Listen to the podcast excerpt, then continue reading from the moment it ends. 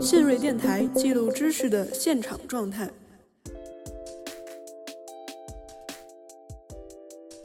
中国生命历程有倒计时的概念，就是虽然好像我们的死亡是往后拖延，我们人每个人的寿命是延长了，但是我们的每个人的任务也是增加的，可是时间节点却还一样摆在那个年龄上面。只能我们每一个人生都其实在过着倒计时的状态，都是看着节点不断往自己逼近。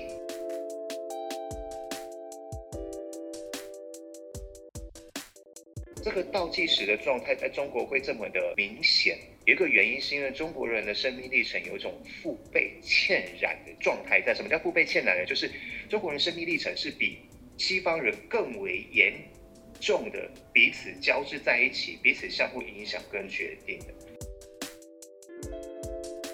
如果你比较年轻，那么我会在想说，你是比较容易进入我们这个环境，我们这个小的工作环境，也是一个比较容易不带着在其他工作工作环境中形成的习惯。所以为什么像今天每一个互联网大厂都可以直接招熟练的工人，但是他依然会有校园招聘呢？说白了，他想让你一来就接受我们企业文化，不觉得我们企业文化是有问题的。内卷的原因就在于说，我们缺乏了非投影性的思维，我们必须要把标准打破，我们必须要跳出范畴、跳出范围，才可以看到各种的可能性、各种蓝海。Hello，大家好，欢迎收听信瑞电台的最新一期节目，我是周发发。好像每每到了岁末年初，大家对于时间的感受都会变得分外强烈。一方面，们在这样一个特殊的时间节点上，都要做各种回顾、总结和计划，并且寄希望于一个新的计时起点，可以带给我们新的开始和新的气象。另一方面，面对自己在人生历程中又前进了一年，我们也会反思自己在这一年中究竟有什么长进，有没有满足社会对我们的期待。本期节目，我们邀请到了两位社会学学者。一位是来自南京大学社会学系的郑作玉教授，另一位是来自爱丁堡大学社会学系的博士在读生，同时也是 Sociological 理论大纲的创办人孙宇凡老师。他们将和我们一起来聊一聊，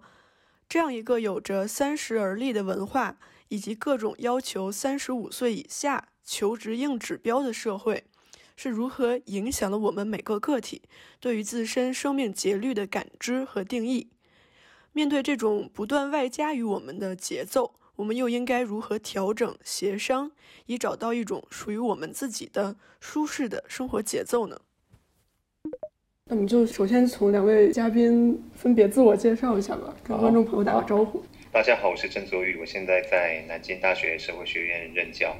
那呃，研究的兴趣跟专长主要是时间社会学、社会学理论，还有电信研究方法，还有传播研究等等。那我现在主要是专注在批判理论研究这一块。啊，大家好，我叫孙宇凡，目前在爱丁堡大学社会学系读博。呃，我也是公众号社会学理论大纲的创办人。我的其实研究兴趣蛮广泛的，包括像社会学、政治学以及组织学都蛮有兴趣。好的，那我们就先开始闲聊一下，然后做一个引入，就是大家平时是不是都有一些制定计划的习惯？然后平时有没有这种比较仪式化的工作节奏？比如说，呃，每个月有月计划，然后每每个新年到了会有新年的计划，这种稍微谈一下自己平时的工作习惯。然后从从郑老师开始？可能是因为我是研究时间社会学的嘛。或是说，我个性本来就是这个样子，就是我对于时间的制定、规划跟执行的自我要求，其实是极为严格的。应该会这么说，就是我是很习惯事前提很早，就把所有的事情都规划好，然后都会去按部就班的完成。而且，其实也是因为我这个个性啊，所以其实我非常的看不得学生有拖延症。就是我对学生有拖延症这件事情，其实是非常的不喜欢的。我觉得其他学生我管不着，但是我对于我自己的学生，原则上我也都会要求他们必须要提早制定好所有的呃学习或是论文写作的一些时间表，并且都要求他们必须要严格的执行。啊，刚才郑老师对，刚才郑老师说到说不喜欢拖延这一点，啊，我挺有共鸣的。对我，我也不喜欢拖延，但是我对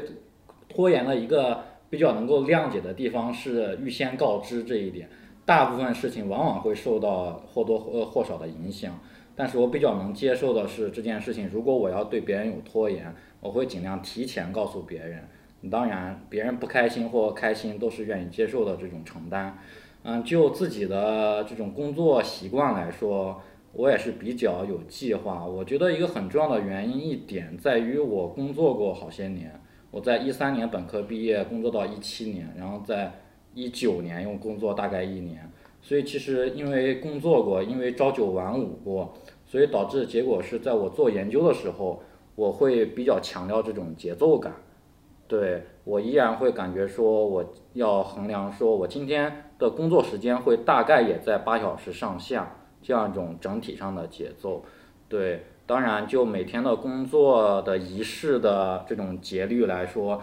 我坦白的讲，每天早上我开始开始工作的时候，会喜欢先刷先刷十分钟、二十分钟豆瓣或者 Facebook 之类的，这是一个给我感觉 OK，我已经。我已经享受了一点点自主权，现在让我们开始异化工作吧。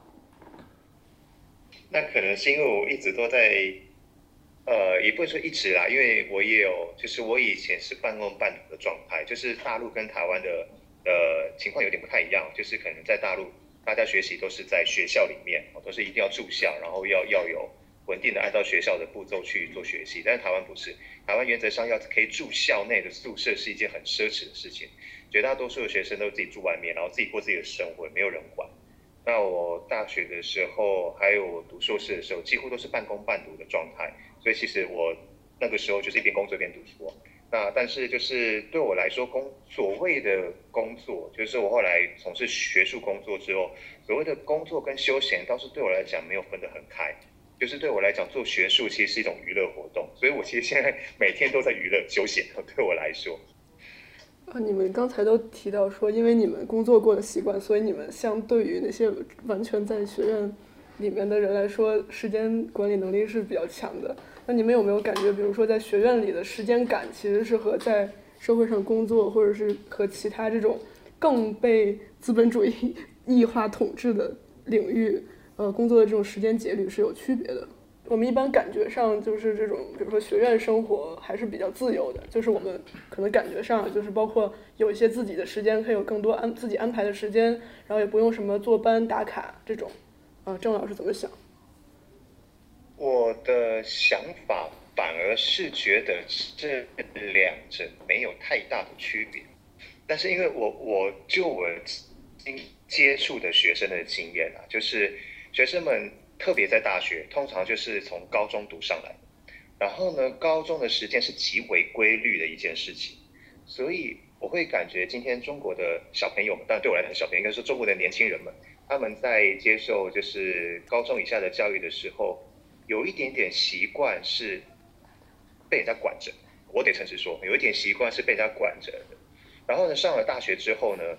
就会变成有一点尴尬的情况，就他们其实还是很仰赖着。外面给他们制定的，就是外界给他们制定的时间的那种节点。可是另外一方面，这个节点相对于高中其实没有那么紧迫，相对来说是比较松的。通常是在考试前或是报告截止前，这就会使得大学生容易出现刚刚所谓的拖延症。就是我我认为啦，拖对于大学生来说，之所以有拖延症，就是因为在习惯了高中以下强为极为强烈的时间结构之后，到了大学，这有点脱钩。就变一方面又有时间节点强迫他们必须要交报告跟准备考试，但另外一方面这又使得又比较松，所以他们才会凡事都挤在节点之前才去完成，这个就是拖延症。然后以这一方面来说，我会说，其实对于学生来说，他们的生活跟在外面工作可能反而差别不一定有这么大，因为所谓的外面工作的类型其实有很多嘛，就是不同的行业不同的工作模式，有些行业呢，它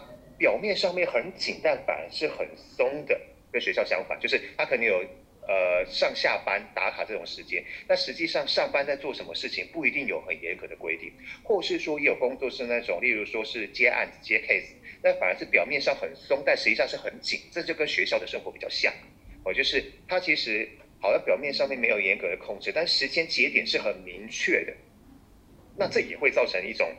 可能会有拖延症的情况，或者说他并没有拖延症，但是因为有很多不同的节点，就会使得好像自己不断在跟节点奋斗，然后就会觉得好像自己生活步调很紧凑。所以以这一点来说，我觉得可能当学生跟在外面上班不一定差别那么大。但是如果是当老师或做学术工作的话，那可能就真的是另外一回事了。因为当老师，除非不是除非，就是像青年教师哦，可能会有飞升急走，但是其实到副高以上。就没有那么强烈的飞升急走的压力的时候，那做学术工作就必须完全是依靠自己的兴趣跟自己的规划步调来，那这个就会是完全不一样的事情。这个是我的我的想法，不知道吕凡怎么看？呃，刚才我们又回到了谈 大学生的拖延症这个问题了。当然，我现在也算大学生，还在大学里的学生，有时候我讲起来都感觉很不好意思，因为感觉到了三十岁，马上三十一岁，还还说是个学生。所以你平时在外面遇到很多人问你在干嘛，我就很不好，很不好意思介绍自己还是个学生的这种感觉。当然，我们可以一会再聊这样一种年龄跟职业这种交错的时间感。就刚才我们还说这种以类似于本科或研究生的大学生的感觉来说，我觉得也不得不谈的一点是，真的我们学校的我们的大部分的很多的教育确实太无聊了。我上大学，我就拿以我是我上大学为例。你让我准备考试的东西，那就是你最后最后准备一星期就出来了。我考试就考名词解释、填空、选择、规定四种题型，那大概是这样，对不对？那明明我们对于大学的理解和想象就是一个去求知、去探索、去不被这些框架和制度约束的，或者它是一个能更好协调的。结果到最后告诉我比高中还搞笑，高中我高考还要准备三年嘛。对不对？结果我大学上一门课两个星期就搞搞定了。那你让我为什么不拖延？我当然拖延。对，我觉得真的是我们确实在标准越来越单一化、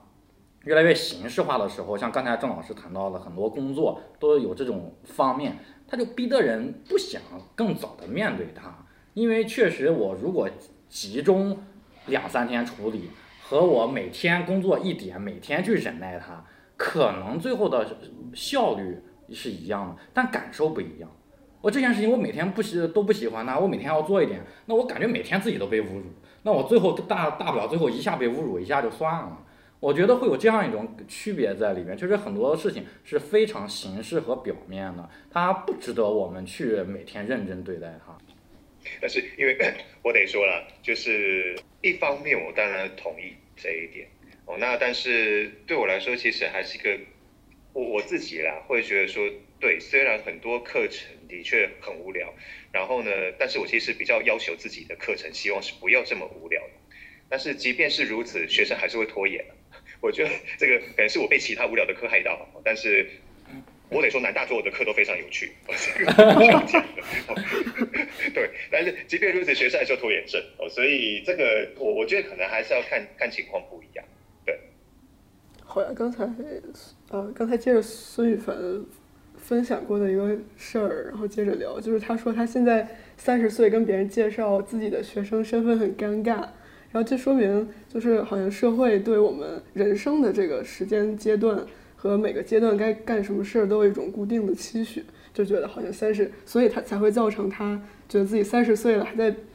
跟别人介绍自己在读书，有点尴尬。那就是两位老师可以从。社会学的角度来讲讲，比如说我们对于呃人生阶段的这种想象，或者每一个阶段该做什么事儿的这种建构是怎么形成的？啊，郑老师这一点确实有专门的研究，我可以先从我的自己的经验来来拓展，来给郑老师一会分析可能更多的空间和材料。那么我刚才说到我跟三十岁了，我跟别人介绍我还是个学生有点尴尬，我觉得一个。重要一个点还是我们，当然我们文化中就已经理解了三十而立这一点，对不对？你如果我们的文化是四十而立，我现在一点不会尴尬。我觉得这是和比较直接的一点。所以我在二零一九年那一年暑假的时候，我回来从菲律宾回到北京，那年我是真的有非常强的三十岁的焦虑感。这个焦虑感是在于说，我知道三十岁是有一个期许在，而且我也。如果我有一个跟三十岁的三十而立的这个期许相等价的东西，比方说三十而立相等价的期许在于说有工作、有家庭啊，有不错的某一方面的专业成果。但我发现我在那个时候我什么都没有，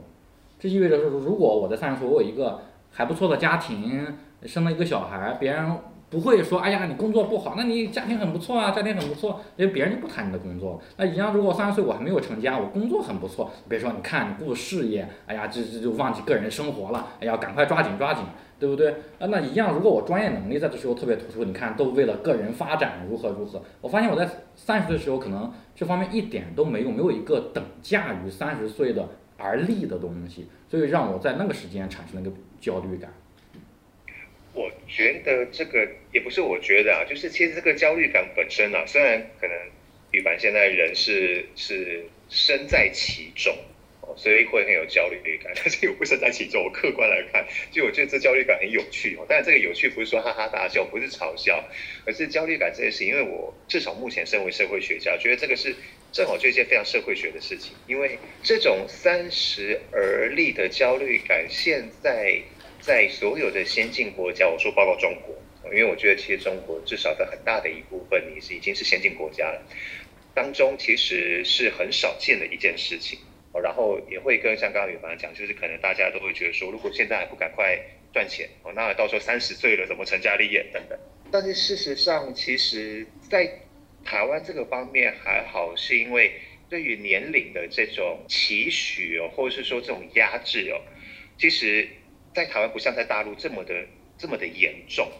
那即便更不用说，如果放到德国，那是更更轻松的一件事情。就是德国那种三四十岁了还在读大学，这个是很常见的一件事情。因为在德国，大学生不用缴学费，哦，有没有又又没有那种那种学习时间的限制，哦，所以当然这个在德国一个很严重的问题，就是有很多人年纪一大把却还在啃老，或是啃社会福利，哦，因为他们社会福利好，可能经济。经济发展比较好，所以如果家庭经济不太是问题的话，他们没有那种观念，说一定要每一个人都是几岁要做什么事情，几岁一定要毕业，没有，所以大家的生活都很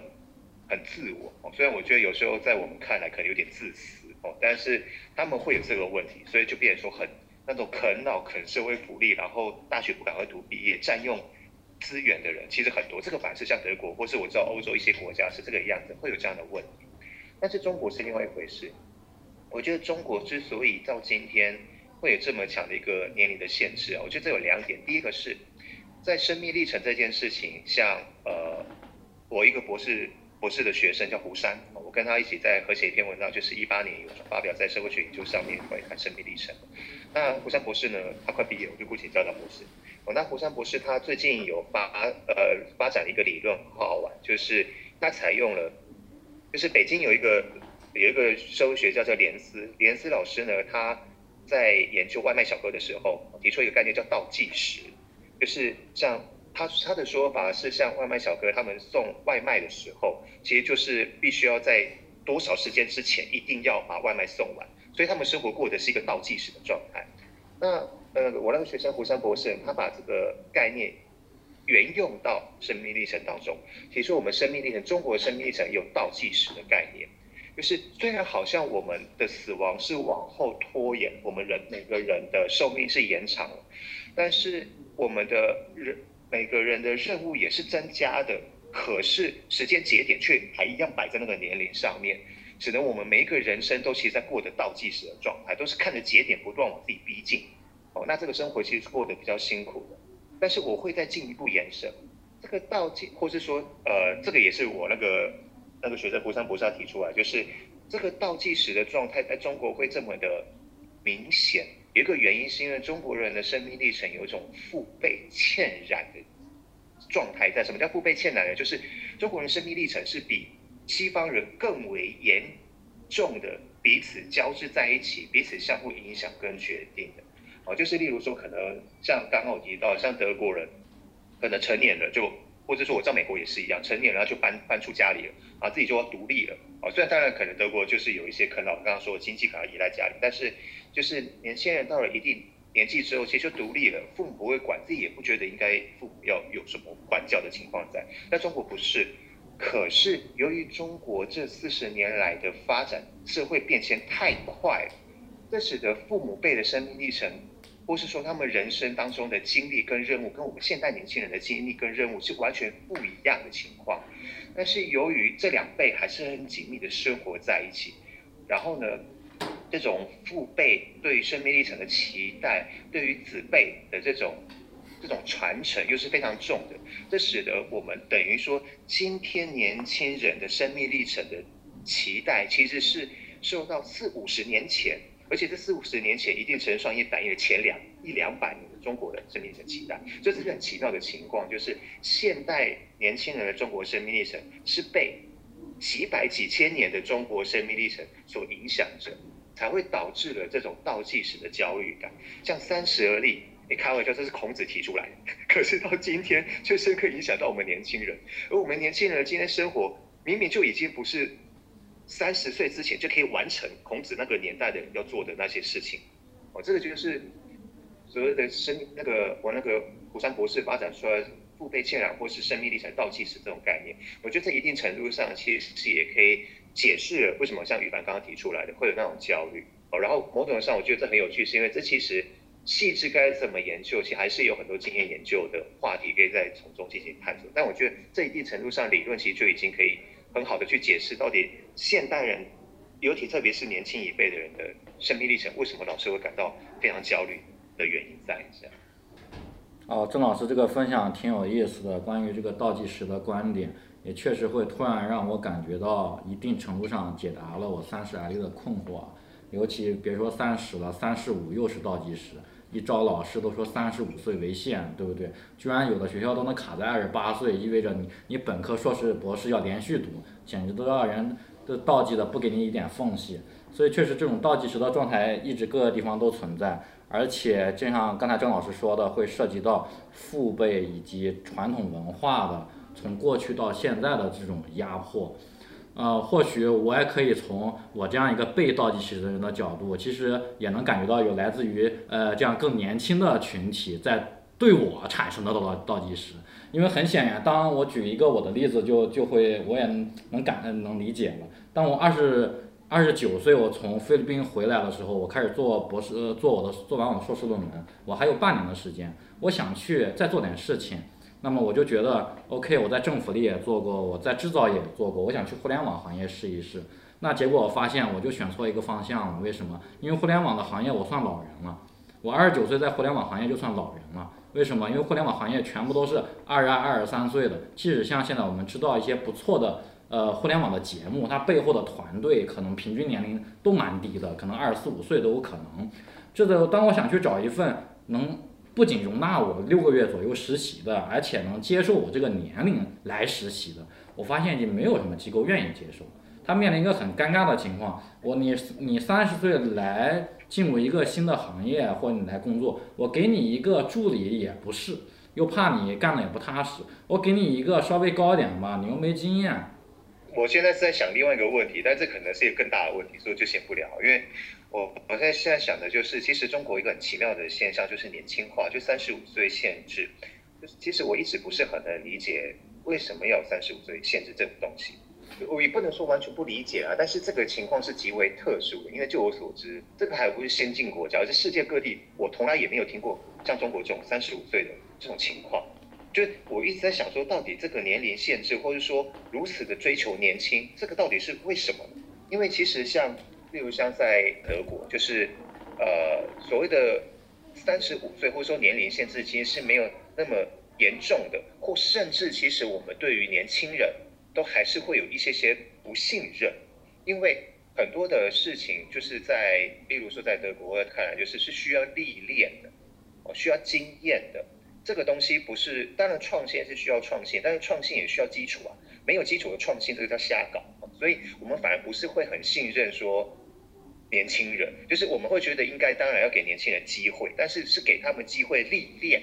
我们还是更信任说是有资历的人、有经验的人，而这些，所以我们会更认为说，其实应该要让年轻人在所谓的学习的年龄当中，要尽可能的学习，尽可能体验。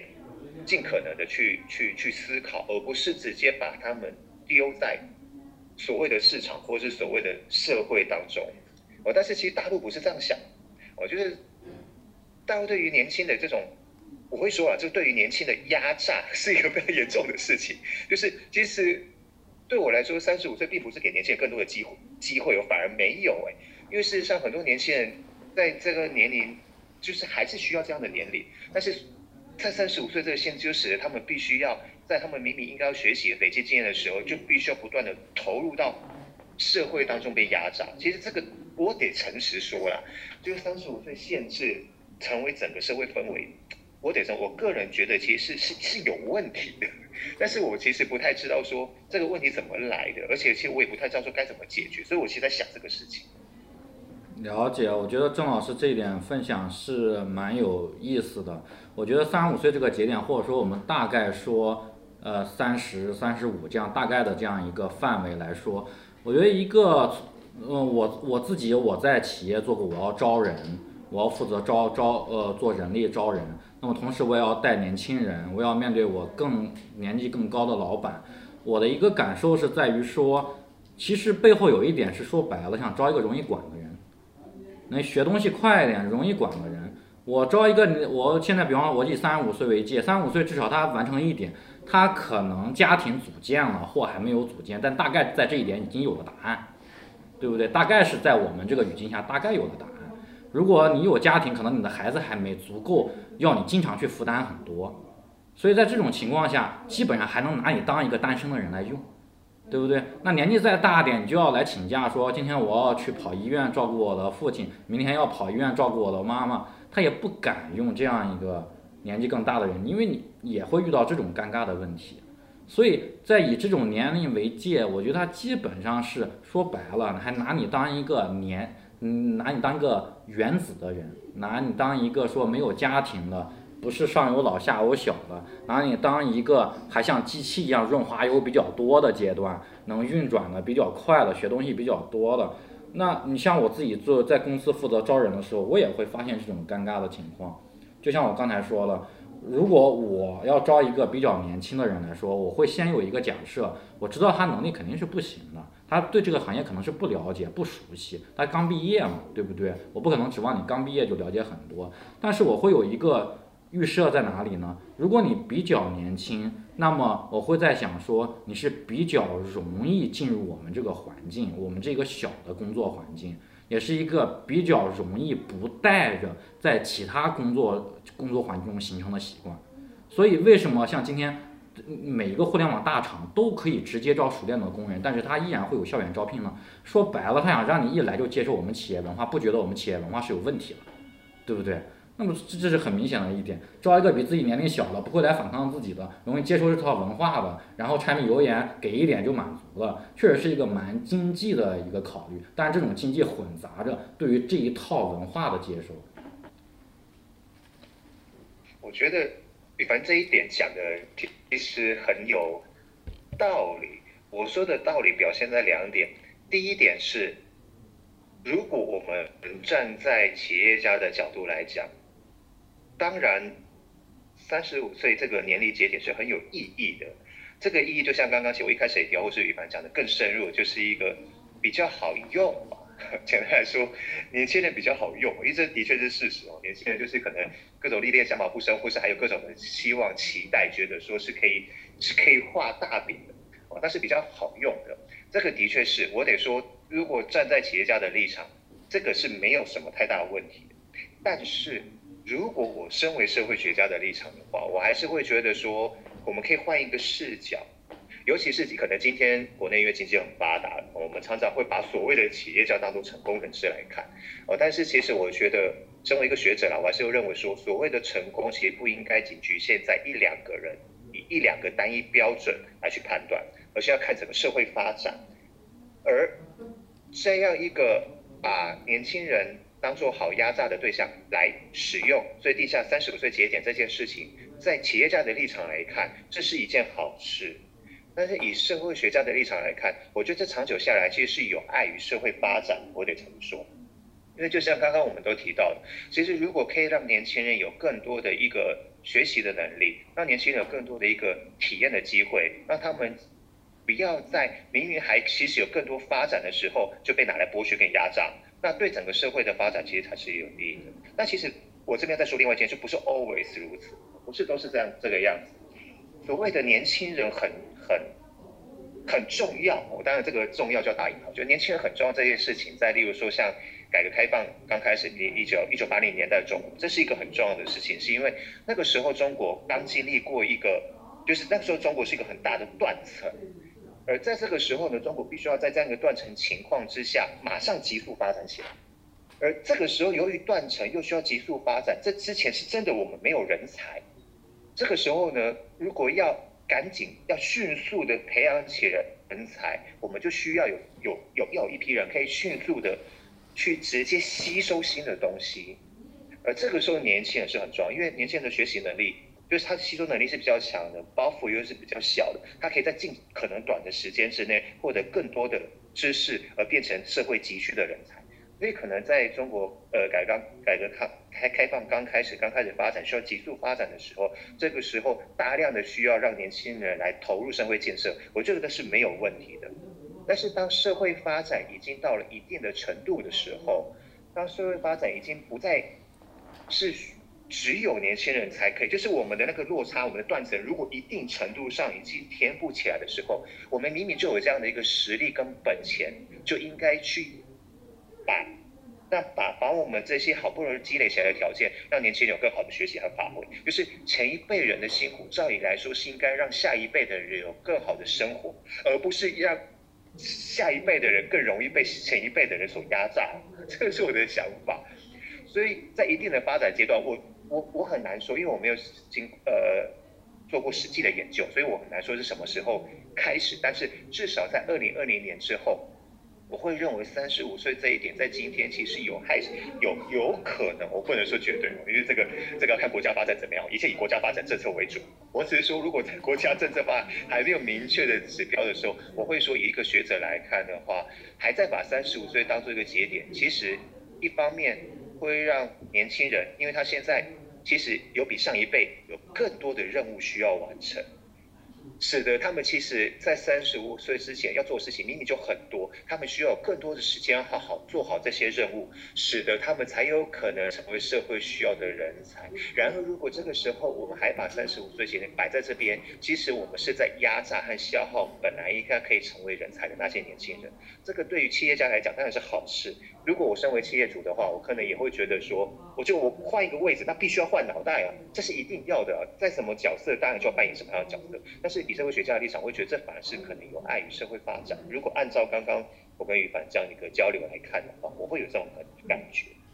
呃，我理解郑老师确实说到说，就年长一辈和年轻之辈、年轻一辈之间的关系来说，确实画这样的年轻界呃年龄界限。对于年轻人的选择的多样性和他们的成长是有很多限制的。你这很明显，在我的身上，我因为工作了四五年，我现在只要去求职，肯定就会面临年龄上的门槛，对不对？那显然，像我们做社会科学的、社会学研究的，那显然需要很多学院外的经验，这对于自己做研究会有更多的体会。所以，即使像我身边一些做量化的学者，他们也会选择在做博士论文的时候去做定性研究。为什么？因为他觉得这是一个。更接触真实社会的一个机会，但是如果年龄这个门槛越来越强的话，显然是让大家往一个独木桥上走，对不对？我能理解这一点。当然，我在呃我在台湾读书的时候，也会发现，像刚才郑老师说的，台湾的情况确实不大会有这么强的年龄感。我也会让我感触很深的。我当然我在台湾还是以在大学里为主。我在中山大学，我会见到几个例子是什么呢？我见到第一个例子是来自于一个全职太太，她大概有四十五岁左右，然后两个孩子已经要大大的孩子已经要准备上大学了，她这个时候她觉得她面临了自己人生和教育上的困惑，包括怎么跟孩子相处，所以呢，她跟我也跟我直接说，她觉得她自己也很勇敢。他来了我们中山大学的哲学所的研究生班来旁听。我觉得台湾大学，我一直觉得非常棒的一点就是，大部分的学校是真的没有，呃，真的没有围墙的，就是你随时可以来旁听。大部分是这样。所以这位全职太太，我们不知道她是谁。每次上课来，来了个新的人，来个新的陌生人，没有人会问她是谁。所以她就这样作为一个我们研究生班的一个陌生人，就八九个人一个教室。他就在这听了一两个学期，他甚至还勇敢的报了我们的研究生的入学考试。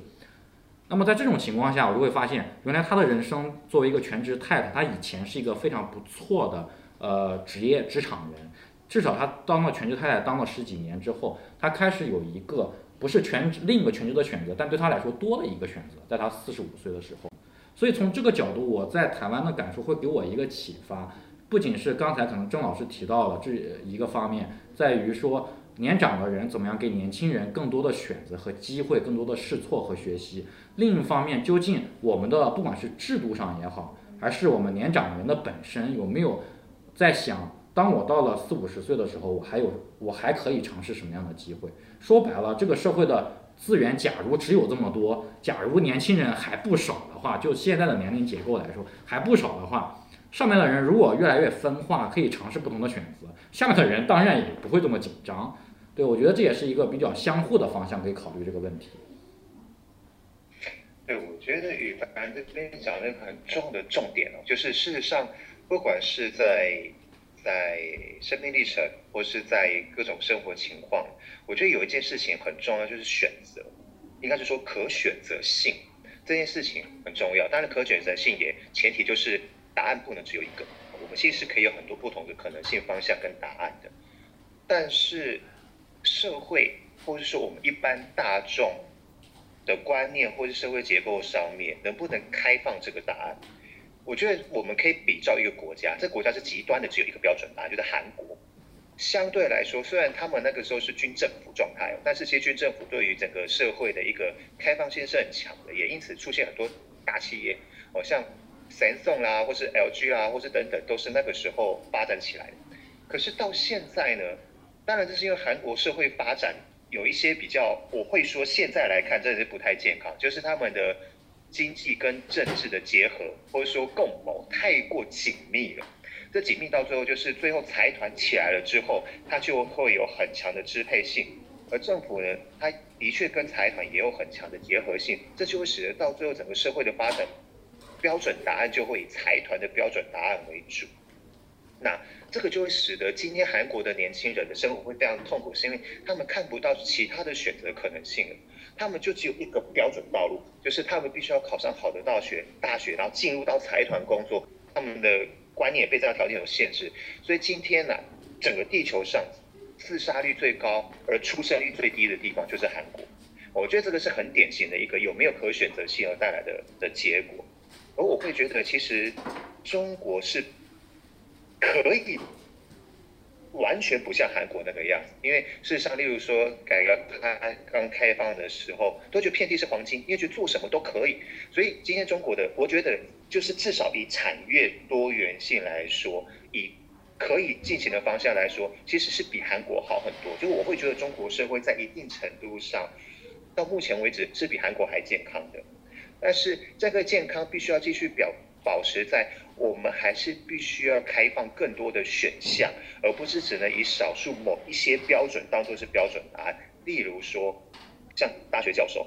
因为我现在就是在大学教书嘛。曾经其实有一段时间呐，就是这个时间没有很长，前五六年，中国的大学就是已经就说说算是五维啦，就是就是围帽子啦，围项目啦，围论文啦。那这使得所有的研究。不是研究，就是学术工作是为了要拼那五维。那学术研究它就不太是追求真理的工作。可是我觉得今天中国好在一点，就是有所谓的破五维。当然破五维破了之后，如何再立，或是大家如怎么各个学校怎么去解读破五维，这可能是另外一回事。但我觉得至少这一点表现在中国已经知道说，我们必须要开放各种答案，开放各种选择的可能性，才不会落到像韩国今天的下场。同样的，在各种对于学生的减负的政策也是这个，也是最初的动机用意也是这个样子。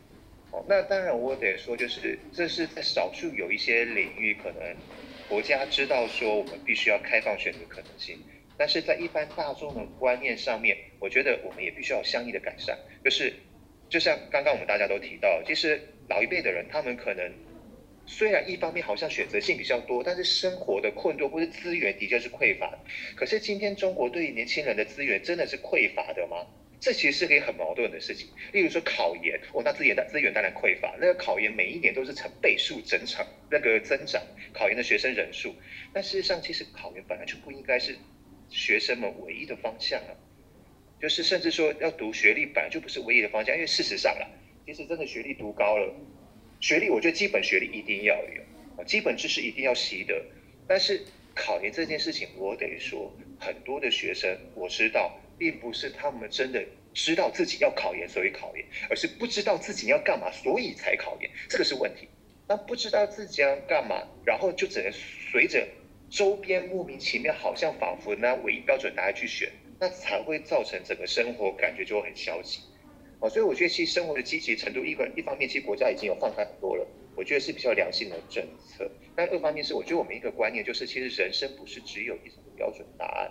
不是只有一个节点。当然，我觉得现在一时半刻很难很难去破坏这些条条框框啊。但我觉得今天，例如像项羽吧，三十了，我觉得如果说就是正常情况来讲。可能没有几年哦，但是当然这个没有几年看你自己，没有姐你也可能会成家立业成为父亲，可能啊，不一定在看你自己的规划。但是当你自己也成为那样的家长的时候，我相信，或是我会期待，至少我们这一辈的人。成为父成为父母的时候，我觉得我们应该要给这个社会，给自己的，既给自己的小孩，就给自己的社会，让他们知道说，其实方向是有很多种。我们不是只有一定要赚大钱啊，去赚钱的方式其实可以有很多，工作有很多的类型，明明社会就很多不同可能性。例如说，我不说工作，不说那么高大上，说做研究好了。我觉得我现在作为一个社会学教授，我在带学生的时候，很多学生会觉得想不到研究问题，会觉得读书觉得好像是很局限的一件事情，就是。好像研究方法就只有定量，就就要么就是跑统计，要么就是做访谈跟观察，哦，然后大家就觉得钻在里面，然后就说很内卷。因为其实研究问题有很多，像定性研究方法，因为我自己在这一块我就有研究，我就知道说不是只有访谈跟观察，需要很多不同的方法。而且其实今天的社会现在这么多元，我们可以研究问题其实非常非常的多。郑老师一直在强调一个，我们现在对于一种单一标准的追求。那其实这种单一标准可能也是，比如说，呃，这种社会结构在努力告诉我们的。比如说，虽然有这么多多元的选择，但是，呃，为什么我们只能看到这些标准的选择？那肯定过程是有一个，比如说，呃，社会再生产的过程，一些不不断的这种社会规范强化的过程，还有没有一些，比如说，呃，社会理论在批判或在回应这些问题呢？就是两位老师可以从呃理论的角度介绍一下。刚才刚才谈到这种单一的标准，嗯，我觉得。呃，我觉得这种单一的标准很大程度还在于说这种资源的集中性和垄断性的问题。从这种资源的结构的角度，因为像刚才举到的韩国的例子，因为很明显，韩国的这种财阀的体制导致它通过发展主义，通过国家去引导，通过国家开始去培养这些三星的企业发展，导致把很多资金都只投在这个方面。那么显然，其他的领域你是得不到什么发展的机会的。那么我们现在这种情况下，究竟我们的资源流到哪里去了？我们的资源分配是什么样的情况？我觉得这一点还是蛮值得思考的一点。因为很显然，如果现在我们觉得资源都在一线城市，都在互联网大厂，那么你不能不让他去做这个选择，这是一个比较直接需要面对的方面。那么当然，在这背后也会有很强的，除了资源和文化的另一方面的文化的面向，因为显然对于韩国这样的国家，包括东亚了，你像像世界呃世世界体系理论就就说过，这种东亚的这种发展主义是有很强的勤勉文化，说白了，我们都老实干活的人，都是勤勤勉勉的人，对不对？那么你给他点资源，他是能起来的。那么这意味着说，你给点资源到那些不主流的领域，他也能起来。对不对？所以从你从这个角度来说，在我们的文化角度，我们也能够发现说，就我自己的工作经历来说，我能发现不那么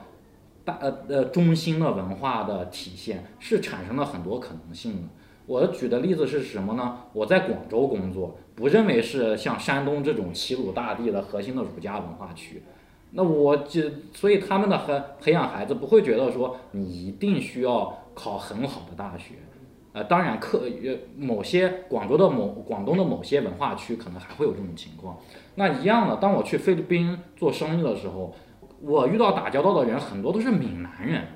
那来自于闽南的文化，完全也跟这种往中心资源去集聚的方向是不一样的。闽南人总是在做一种跨界的工作，他们去东南亚做生意，去其他地方做生意。那么我们打交道的一个，他英语都不会说，他初中毕业，然后再走江湖。走江湖的意思就是他连这都，我们觉得是做一个国际生意必备的东西，他他都不具备。但是他可以依靠他在菲律宾的族群网络，可以来这边收购很多原料。然后隔一阵，我发现他又跑到马达加斯加了。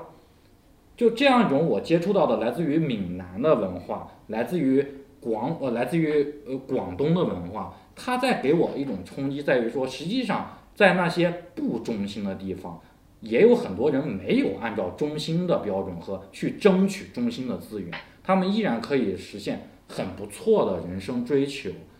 刚才谈到这个社会往单一标准上去。其实也启发像社会学、组织社会学领域，其实有专门往这个方向研究的。那么会提到提到制度同构这种现象，比方说他们会问，为什么你会看到这个社会每一个公司都在用韦伯所说的科层制或官僚制？所以他发现，实际上我们用科层制背后的原因，只是为了让我表现的具有合理性。对不对？所以就会面临这种你不得不为了别人的认可，不得不为了这个社会和制度的合法性，让自己变得统构。那么我觉得比较有意思的就在于说，实际上同构的方式是有很多种。那么比方说法律要求是有一道的同构，像我们开呃谈到的有三十五岁为界，其实一些地方的高校不得不跟地方的人才政策衔接起来，它是有一套背后的这种一套制度在里面。那么还有一种情况也在于说，当我们都不知道什么标准是好的，也没有明确的法律，也没有明确的专业性的讲究的时候，就很有可能产生模仿性的同构。这当然很显然，大家都不知道做互联网应该怎么做，于是每个人都在去学腾讯，都在去学华为，这是一个比较常见的。那么当然，在我的研究中，也就会涉及到，其实我们表面上看，它实际上都在是。大家有三种可能性，都在往同一个标准上去，但在我的研究中却发现说，其实你往某一个标准上同构的时候，有可能成为去抵抗另一个统购的借口，或者说发展你自主的可能性。什么意思呢？我的研究就在于说，我去研究这一个地区，他想申报国家级的试验区，这个时候你要去跑各个部委啊，去拿项目、拿政策啊。这时候又面临问题了，你敢去拿政策，肯定是你突破了现在的很多法律的边界，你才会有优惠政策。那么显然国家不会轻易让你去突破。同样在同构里面，当我去模仿华为，实际上我是在去抵抗一个更一般化的，类似于比方法律或规范的统构。所以其实我们发现说。即使当我们发现这个社会只有单一一种标准的时候，我们也一定要在把它给打开，不要让这个东西变成黑匣子。你把它打开之后，你永远会发现，越是单一的，实际上它越是有很多缝隙的，你越是有很多可以相互对冲的空间，找到自己的可能性。关于组织社会学那个广播的那个政策，我觉得这是事实而且像你们刚刚也提出了很多。实际的例子，但是我觉得其实可能是因为呃，反经历或是的确取得例子的关系啊。其实这个立场多多少少是折中的。我所谓的折中是一方面，你并不否认组织同构有它的必要性，但是另外一方面，你也提到说，其实即便在同构当中，如果没有找出自己的独立性的话，可能其实也没有办法在当中获得自己。申请到自己要的那个资源，或者自己的资源，而我这边呢，可能因为我我现在主要目前从事的是批判理论研究，所以我还是会有种有有所比重会不一样，我比重还是比重在要不同的这个这个这个地方。当然，我不是说现有的制度规定规范什么的不重要，不是。但是如果照按照批判理论的说法的话，就是。或是按照马克思的说法的话，生产率与生产关系有都是矛盾。就生产关系，或是说那些所谓的制度，多或多或少都是希望自己是可以维持原样，都会希望是不要变动。然而，我觉得阿多诺有一句话，就是阿多诺有一句话讲的非常的有意思，可是一定程度上就是既符合他的哲学的理念，我觉得也的确也很有启发性，就是唯有绝望才能拯救我们。这是很好玩的一件事情。为什么？因为绝望不再是没救，不是，它的是如果我们真的感到绝望了，我们才可能会想到去否定现现存的事物，而否定才是真的可以造成改变，才可以带打开选择性那个东西。所以我会比较倾向如何去给出独立性这件事情来，而。事实上，其实如果按照特别是德国近年近几年来社会学的一些理论发展的话，我觉得其实恰恰独立性才是现在最重要一件事情。我这边从头讲起，就事实上像我刚刚提到阿多诺，他为什么他就是说唯有绝望才能拯救我们？其实这就是他所谓的非同一性哲学了。哦，那时候他所谓的非同一性哲学的意思就是，如果我们生活要想要变得更好，那一定要改变。而改变的前提就是我们必须要去否定已经现存的事物。当然，否定现存的事物不是说凡事都要去说它不好，而是我们必须要设想出各种可能并不会发生的事情，可能还没有发生的事情。这就很好的一个情况。因为例如说像英美啦，我当然这个英美是比较大范围的，可能会觉得说啊，学术研究是就是需要去解决已经出现的问题嘛。哦，但是按照阿道诺的说法，或是按照德国的社会学或是哲学，他们反而会去设想我们应该要去达成的目的，或者是说我们要去设想各种没有发生，但是它应该或是可能要发生的事情。所以风险社会这个理论才会从德国出来。我就是我们要去设想并没有发生，或是去促成应该要发生，但总而言之就不是现实存在的事情，这才是改善的一个可能性。然而。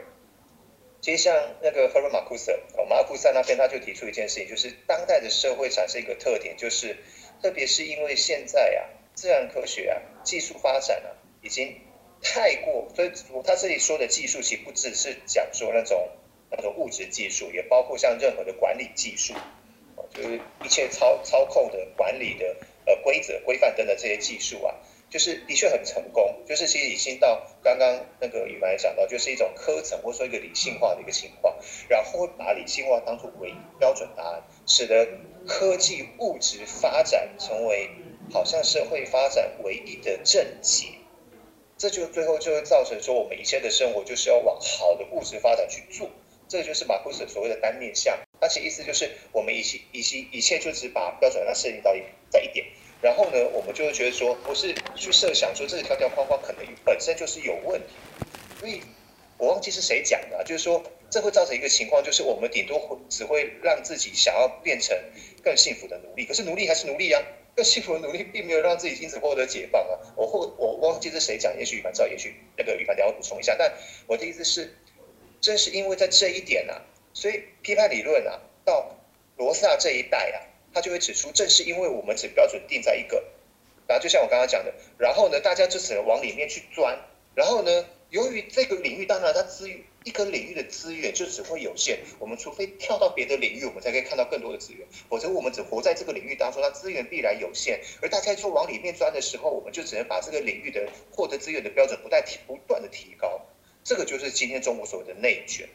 哦，所以其实按照罗萨的这种这一套，或者按照批判理论这套标准，内卷的原因就在于说，我们缺乏了非投影性的思维，我们只觉得说，好像只要当比较幸福的奴隶就是更幸福了，然后这其实就会造成不断的内卷。所以其实批判理论一直要告诉我们，就是我们刚刚提到的话题，我们必须要把标准打破，我们必须要跳出范畴，跳出范围，跳出各种可能，才可以看到各种的可能性，才去。可以看到各种蓝海资源其实是很丰富的，只端是我们要活在哪一个领域，要活在哪一个范畴而已。然后这当然就必须要涉涉涉及到几个问题，就是一方面我们有没有这样的结构在？这是我刚刚提到，其实中国这样结构。另外一方面，我们知不知道自己要干嘛？重点就是其实心里很多情况是我不知道自己要干嘛，盲目的跟着别人走，所以就觉得说，哎呀，大家都是奴隶，我就当奴隶就好了，那我就要当比别人更幸福的奴隶就好。这其实并解决不了任何的事情。哦，所以反而我觉得说，其实刚刚宇凡讲，在我听在我听一下太过保守，就是 还是想着就是如何在条条框框的游戏规则里面把这个规则玩得更好。但是其实我们每一个人必然或是很多地方都有它特殊性，所以像德国啊，德国今天社会学理论啊，可以说有两大明星学者。一个是哈森的 Hosa，就是就是写加速跟异化的那那那本书，那个提出共鸣的人。另外一个国内可能比较没有听过，但其实他有中译本，就是 Andreas Hectis，他写了一本书叫《独异性社会》。他其实指的就是说，今天的社会就是因为我们的标准太单一，就是因为太内卷了，所以我们必须要突破内卷。而突破内卷的方式 h a k y 就说，所以我们必须要追求独异性，就是我们必须要找出自己有别人无法取代的那个价值。我们必须要找到自己别人无法取代的价值，我们才可以突破内卷。但新的一年，其实我会发现说，对我的学术的想法都是一个蛮长期的。我一般不大会有个人去制定的年度计划，往往是只有周、月以及几年的计划。对我来说，现在的一个学术的计划，永远是在于说，我不写，我尽量不写单一的文章。这意味着说，我尽量在想，我的文章永远是一本书里的一章。我永远会从这个角度想，所以我的想法永远就会面临说，要怎么样把我现在写的文章放在一本书里，那么我要怎么来协调我的知识架构？这样一种知识架构，往往都得是几年才能去做完的事情。所以在这样一种情况下，构成了说，我记我知道我明年肯定会遇到各种各样的事情，肯定会遇到意外，肯定有的东西写不了。那么也知道有东西会突然需要去写。在这种情况下，我总是在想怎么样变成一个 system。这是一个我自己做研究的一种习惯，所以我永远在一个类似于月度计划和一个制度性的不确定制度性的来临的一个时间或不确定的时间。然后再衔接到一个相较来说三四年的四五年的一个计划。具体的说，我特别想在明年有进步的，其实更多的是在个人生活方面。那么也一样的，你像我跟我女朋友在一起，我们也经常面临的一个冲突是在于说，我一个人待久了，我在是是我在看书看久了，我很多表达和思维要不比较比较直男化。要不呢比较书面化，但你当两个人生活的时候，永远是很多具体的问题，那么背后牵扯到我们的不同的成长经历，你更多需要的是更多的同理心，更多需要的是更多相互激励，让大家一起走下去。所以他其实在今年一直在督促我，在让我去读小说，因为我已经好多年没有读小说了。对，所以这也就一，所以当我在进入一对亲密关系的时候。当我面对这样一种挑战的时候，我也在尝试，今年在尝试，呃，下半年在尝试开始阅读一些小说，不管是不管是一些国外的文学也好，还是一些非虚构的也好，那么我也能蛮具体的希望说，也许明年我可以通过重新来阅读一些小说，甚至包括来重新欣赏一些音乐，来提升自己的同理心。其实我们都也希望可以在学术上面，在生活上面有一些进展哦。但是不一样的大概有几点，就是我忘记几年前，但是也也有也有也有好几年，可能至少有十年有。就是呢，呃，我老婆问了，就是随口问了我一个问题，她说：“哎，郑周颖，你觉得你今年跟去年比起来，有没有什么长进？”我当时愣住，因为我从来没有想过这个问题。对我来讲，跨年或者进入到新的一年，它就是一个跨年的夜晚，高兴的喊着五四三二一就结束了的事情。我从来没有想过要有什么自我回顾，我觉得这个有什么好回顾的？但是他问了之后呢，我我整个那个时候是惊呆了。从此之后，我每一年啊，都会在跨年之际啊，真的是看一下我去我这过去一年有没有比上一年更进步。然后我会设定一个下一年我一定要比上一年更进步的一个一个一个规划。所以像刚刚宇凡说，他其实没有特别一定说每一年要什么不同的，但是我有，特别是我老婆那时候无心问这句问题，因为后来啊，我一直到很后来才跟他聊到说，因为你问了这个问题，所以我现在每一年都会有这样一个强迫症，换他惊呆了。他说我只是随口问问，而且他说难怪我看你每一年一年比一年还要还要忙还要累。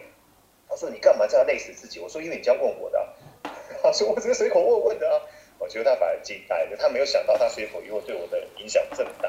哦，所以其实我反而每一年都会给我自己，不管是在生活方面，在学术方面，不是工作，就像刚刚说的，其实对我来讲，学术不是工作，就是在学术方面，在生活的一些方面，我每一年的确都会给我自己规划，一定要完成一些比去上一年更好的一件事。